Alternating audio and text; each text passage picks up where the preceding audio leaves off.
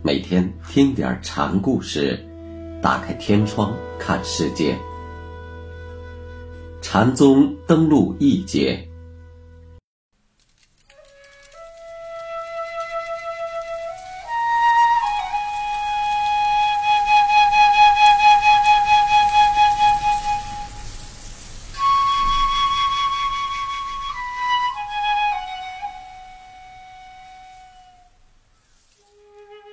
今天给大家讲庞蕴居士的第四个小故事，题目是“正午日食”。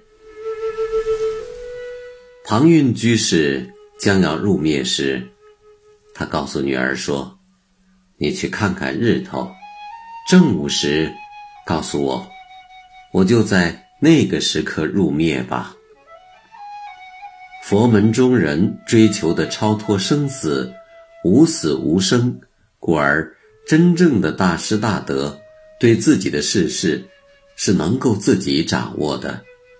他们竟能挑选个自己看好的时辰。俗人牺牲惧死，却从未见谁真正把握过生死。长寿是侥幸，死于非命。死于病疾是常情，死生亦大矣。死生又是这样不钟情那些希图惧怕他的人。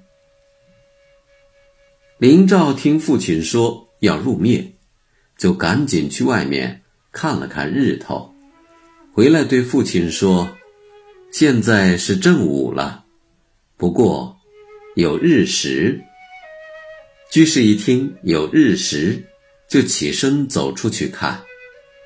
趁着这个空，林照便走上居士打坐的位子上，双手合十，作画了。庞蕴回屋一看，笑了，说：“我女儿的机锋，要比他老子快捷呀。”于是便决定再留住几天。当地的长官于迪来问候居士，问一些禅家的道理。庞居士对他说：“但愿空诸所有，慎勿实诸所无。好自为之。世界的一切不过影像而已。有是追求不尽的，是烦恼的不尽根源。”只有无，那才是根本。空掉所有的有，把无从埋没中显示出来吧，它才是真实的、可追求的东西。说完，便枕在愚公敌的膝上，铅画了。